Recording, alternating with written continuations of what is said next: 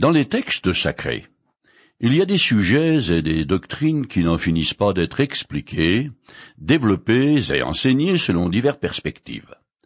Par exemple, dans l'Ancien Testament, l'Éternel communique à Moïse qu'il écrit en long et en large et en travers dans les livres de la loi.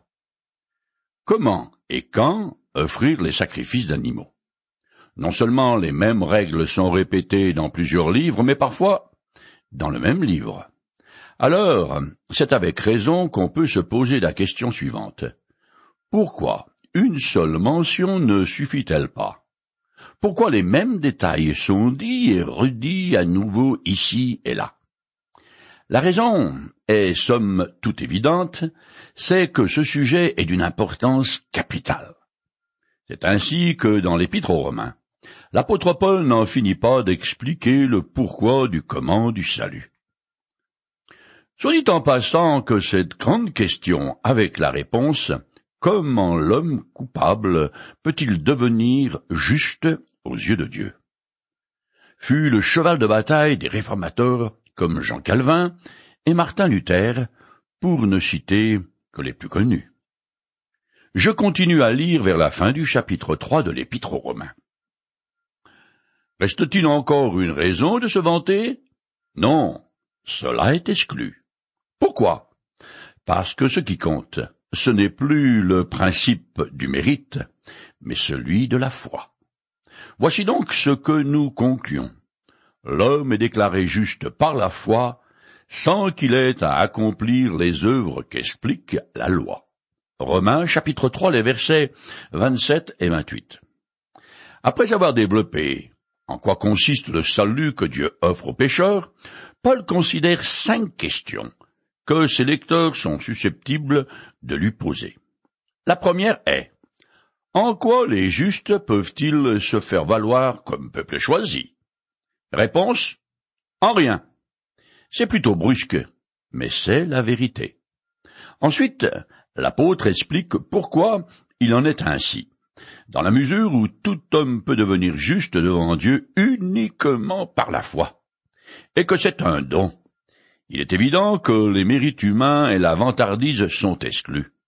C'est comme si, après avoir été condamné à mort par la justice, un criminel est gracié par le président de la République. Il n'a pas la moindre raison de gonfler la poitrine.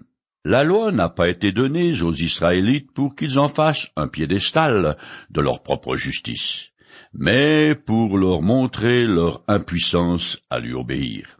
Tel était l'objectif de la loi. Romains chapitre 3, les versets 19 et 20. Mais comme elle n'a pas atteint son but, la loi est remplacée par le don de la vie éternelle. La gratuité du salut rend le croyant humble et lui ouvre la voie à une vie de sainteté. Je continue. Ou alors, Dieu serait-il seulement le Dieu des Juifs? N'est-il pas aussi le Dieu des non-Juifs? Bien sûr, il est aussi le Dieu des non-juifs, car il n'y a qu'un seul Dieu qui justifie les juifs en raison de leur foi, et qui justifie aussi les non-juifs au moyen de leur foi. Romains chapitre 3, versets 29 et 30. Littéralement, Paul écrit, il justifie la circoncision, c'est-à-dire les juifs de la foi, et l'incirconcision, c'est-à-dire les non-juifs, à travers la foi. Il faut voir le changement de préposition comme un désir de Paul de varier le style. Parce que les païens adorent de fausses divinités au travers d'idoles. Les Juifs croyaient que l'Éternel était seulement le Dieu des Israélites monothéistes. C'est vrai qu'il les avait privilégiés en leur donnant la loi, mais ils ne l'ont pratiquement jamais suivi. Les Juifs pieux étaient déjà sauvés par leur foi en l'Éternel, ce qu'ils manifestaient concrètement en se conformant à tous les rites de la loi, et surtout en sacrifiant sans cesse des animaux pour leurs péchés. Ces offrandes préfiguraient la mort de Jésus. C'est donc à crédit, et sur la base du futur sacrifice de Jésus sur la croix, que ces Israélites étaient sauvés. Déjà sous le régime de l'Ancien Testament, les Israélites étaient sauvés grâce à Jésus-Christ et par la foi tout comme aujourd'hui. Cela dit, Paul rappelle aux Juifs que parce qu'il est le Créateur et le Seigneur du ciel et de la terre, l'Éternel est le Dieu de tous les hommes et pas seulement des Israélites. D'ailleurs, avant qu'il appelle Abraham et qu'il choisisse ses descendants pour son peuple, l'Éternel régissait toute l'humanité de la même façon. En fait, tout au long de l'histoire d'Israël, Dieu a clairement montré qu'il est le Dieu aussi bien des païens que des Juifs. S'il avait été possible de devenir juste en obéissant à la loi de Moïse, alors l'Éternel serait seulement le Dieu des Juifs. Mais comme le salut se tient par la foi, il est le Dieu de tous les hommes. Le principe de la foi abolit le mur de séparation entre juifs et païens. Si les descendants d'Abraham persistent et refusent de croire que l'Éternel est aussi le Dieu des non-juifs, alors il doit y avoir un autre Dieu quelque part spécialement pour eux. Mais les Juifs étant monothéistes, cette idée est tout à fait inacceptable. Donc, puisqu'il y a un seul Seigneur, il est le Dieu des uns et des autres. Il s'ensuit qu'il doit aussi y avoir un seul et même moyen par lequel tous, juifs et païens, sont sauvés. Et c'est bien sûr Jésus-Christ. Je finis le chapitre 3 avec la cinquième question qu'un juif est susceptible de soulever. Mais alors, est-ce que nous annulons la loi au moyen de la foi? Loin de là. Nous confirmons la loi. Romains chapitre 3, verset 31. Ce verset clôt l'argumentation. Romains 3, verset 27 à 30, selon laquelle la justification par la foi est attestée par la loi et les prophètes. Romains chapitre 3, verset 21. Quand un individu reconnaît qu'il lui est impossible d'obéir aux commandements moraux de Dieu, et qu'il accepte Jésus comme son sauveur, il est sauvé par la foi. L'objectif de la loi, qui est de condamner, est alors atteint, et son enseignement comme quoi il n'y a qu'un seul et même Dieu pour les juifs et païens, est confirmé. L'apôtre va le montrer dans le chapitre suivant en prenant pour exemple Abraham et David. Deux hommes exceptionnels qui font partie des personnages les plus importants de l'histoire d'Israël. L'un est l'ancêtre fondateur et l'autre est le grand roi. Paul va prouver que tous deux furent sauvés uniquement sur la base de leur foi.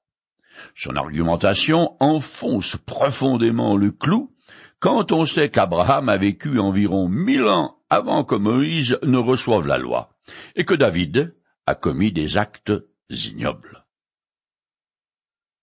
Dans le chapitre 4 de l'Épître aux Romains, Paul montre donc que la bonne nouvelle de la grâce de Dieu en Jésus-Christ ne contredit pas et n'exclut pas la loi de Moïse. Ces deux systèmes sont opposés dans la forme, mais pas dans leur fond, car avant et pendant le régime de la loi, les croyants étaient déjà et toujours sauvés par la foi. Paul n'introduit donc pas une idée neuve ou une nouvelle doctrine qui annulerait les enseignements de Moïse.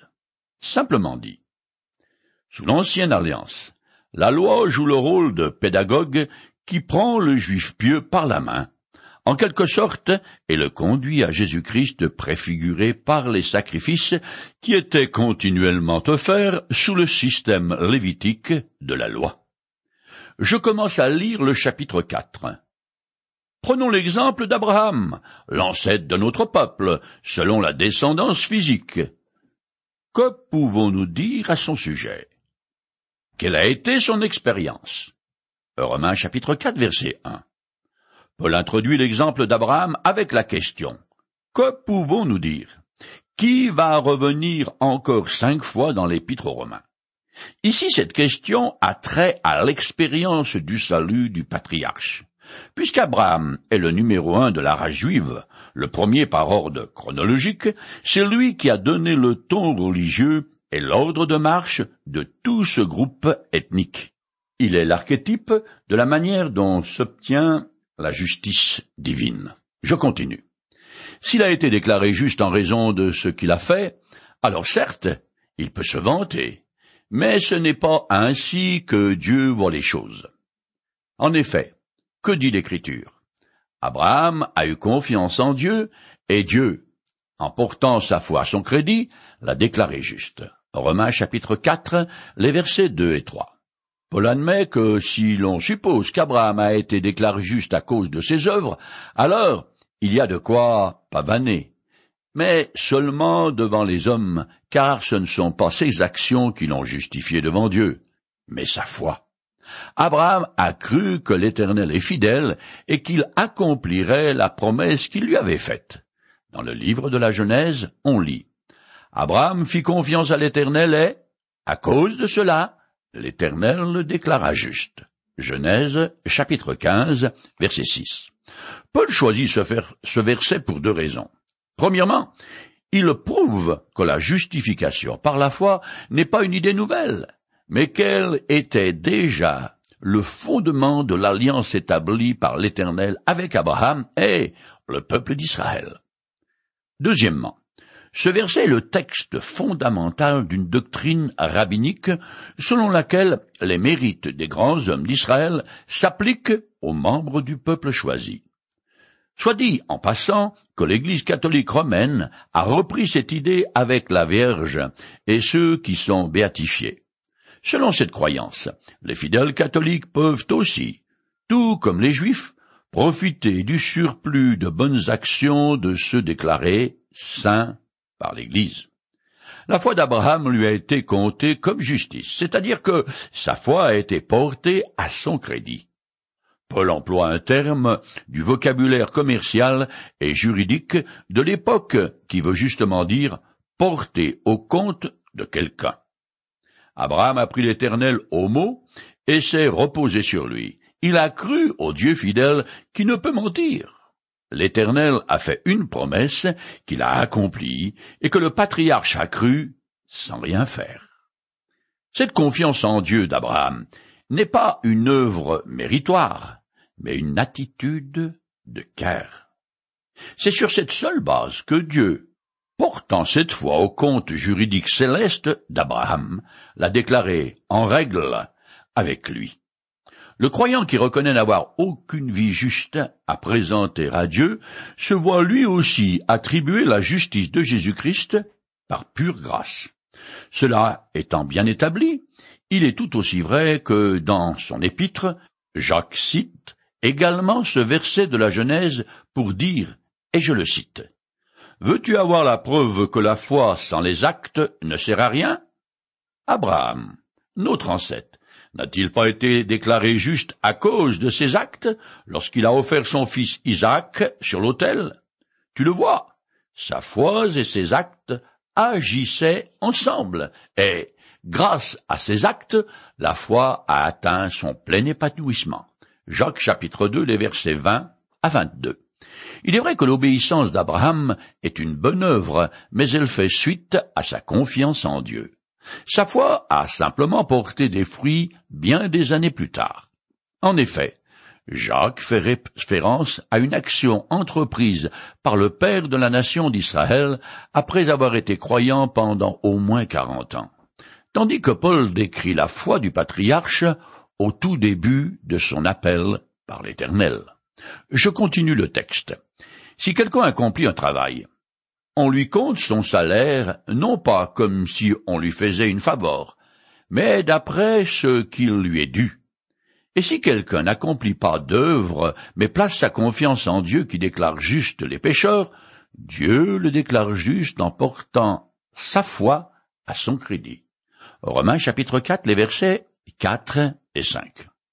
L'apôtre explique ce que veut dire la citation de Genèse qui concerne la foi d'Abraham. Il fait bien la différence entre le salaire qui est dû et un ouvrier parce qu'il l'a gagné à la sueur de son front, et la grâce de Dieu qui est une faveur non méritée. Le travailleur est payé alors ou à la tâche. Il reçoit une certaine somme d'argent pour l'accomplissement de son travail de la part de son employeur qui lui est redevable. Abraham, par contre, n'a rien fait du tout qui lui ait valu l'acquisition du salut. Il a seulement eu foi en l'Éternel qui déclare juste les pécheurs. La gratuité absolue du salut est le chef-d'œuvre de Dieu. Elle sauve l'homme, le ramène à Dieu, l'amène à lui obéir et à l'accomplissement d'œuvres à la gloire de Dieu. Abraham s'est présenté à l'Éternel non comme méritant, mais comme demandant, quelqu'un dans le besoin. Et l'Éternel lui accordait sa grâce parce qu'il a eu confiance en lui. Contrairement aux œuvres que j'accomplis de moi-même grâce à mes talents et à mes capacités, dans un acte de foi en Dieu, tout dépend de lui, en qui j'ai placé ma confiance. La foi n'est ni une vertu, ni un mérite. C'est l'acceptation humble et reconnaissante de ce que Dieu a fait. La foi est la seule condition exigée du Créateur pour qu'il m'accorde sa grâce et la vie éternelle.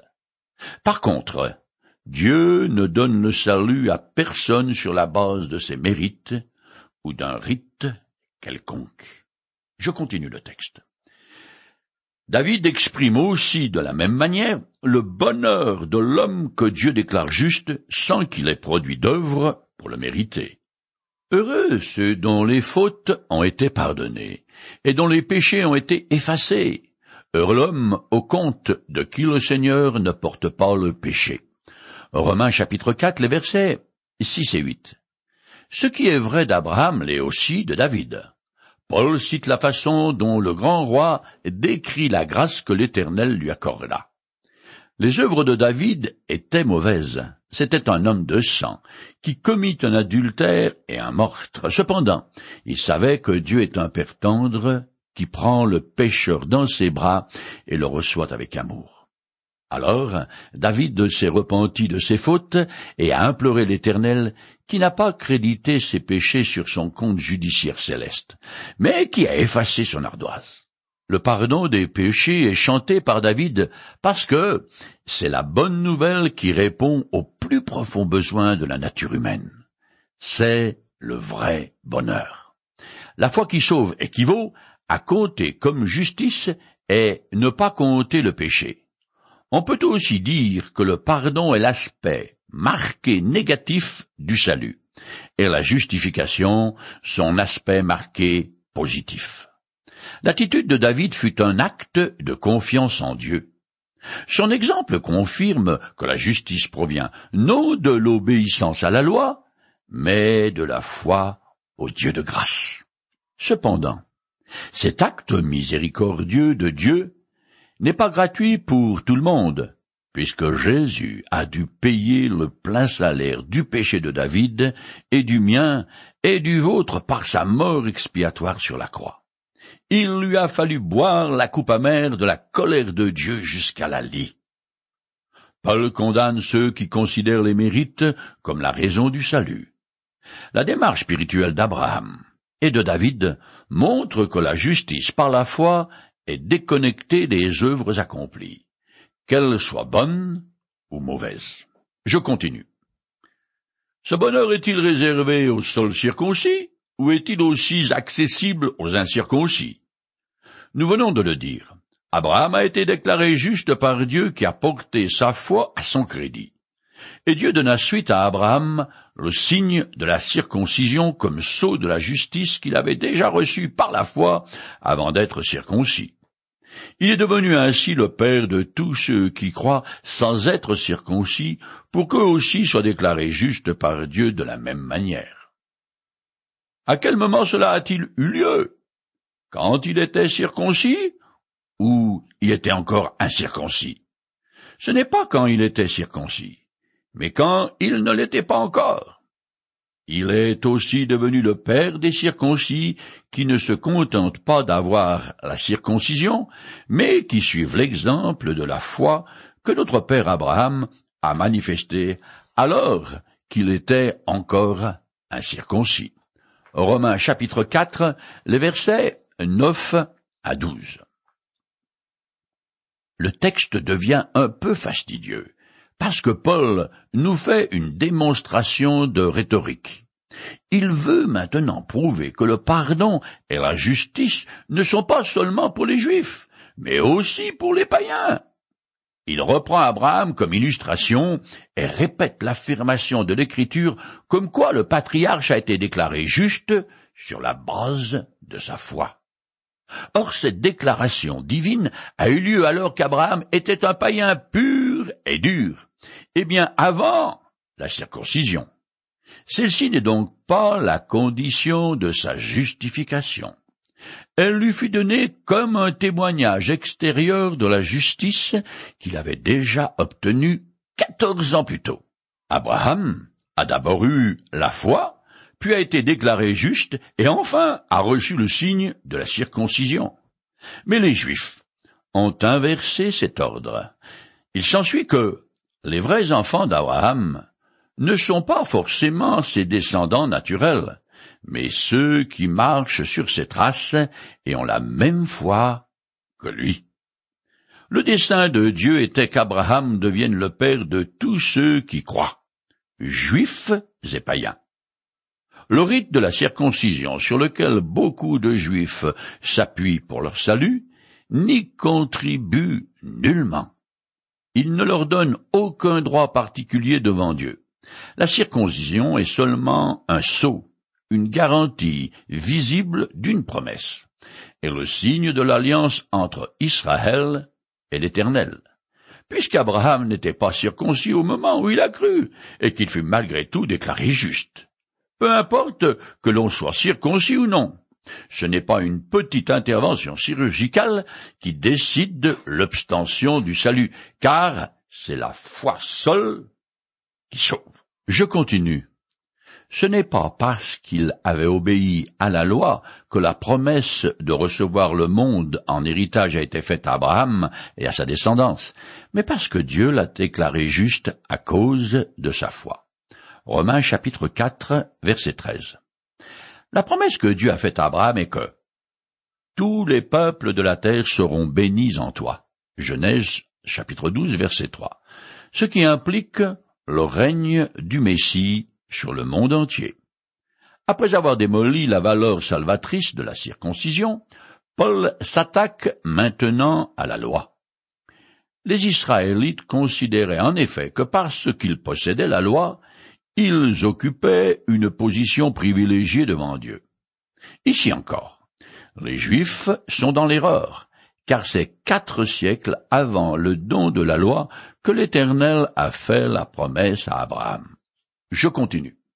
En effet, s'il faut obéir à la loi pour avoir droit à cet héritage, alors la foi est sans objet et la promesse est annulée. Romains chapitre 4 verset 14. Les principes de fonctionnement de la loi et de la promesse sont aux antipodes l'un de l'autre. La loi exige une obéissance sans faille, tandis que la promesse s'accomplit en réponse à la foi. C'est l'une ou l'autre. Il faut choisir. Je continue. Car la loi produit la colère de Dieu. Or, là où il n'y a pas de loi, il n'y a pas non plus de transgression. Romains chapitre 4, verset 15. Quelqu'un qui choisit d'acquérir sa propre justice en essayant de se conformer aux exigences de la loi se place de facto sous la colère de Dieu parce que personne n'en est capable. Par contre, sous le régime de la grâce. L'étalon mesure que la loi a disparu. Cela ne veut pas dire qu'il n'y a pas de péché, Romains 2, 10, mais seulement qu'il n'y a pas de désobéissance à un commandement spécifique, ce qui engendre une responsabilité plus grande et provoque une condamnation plus grave. Je continue. Voilà pourquoi l'héritage est promis à la foi. C'est pour qu'il soit un don de la grâce. Ainsi la promesse se trouve confirmée à toute la descendance d'Abraham, c'est-à-dire non seulement à celle qui est sous le régime de la loi, mais aussi à celle qui partage la foi d'Abraham. Romains chapitre 4 verset 16. Aujourd'hui, où le temps presse, on prend des raccourcis partout, alors que pour suivre Paul, il faut se cramponner au ridel. L'apôtre tire la conclusion de sa démonstration, disant que les héritiers de la promesse faite à Abraham ne sont pas ses descendants physiques, mais ceux qui saisissent l'héritage de la vie éternelle par la foi. Le salut est un don de la grâce de Dieu. On ne peut pas le gagner. Si quelqu'un me fait un cadeau et que je le prenne, je n'ai pas fait un acte méritoire. La foi est la main tendue qui prend le pardon et la justice que Dieu me donne. Dieu a promis la vie éternelle. 1 Jean, chapitre 2, verset 25. Cette promesse est pour moi et pour vous. Le Dieu qui ne ment pas me demande seulement de le prendre au mot, de croire en lui et de saisir la vie éternelle qu'il m'offre gratuitement.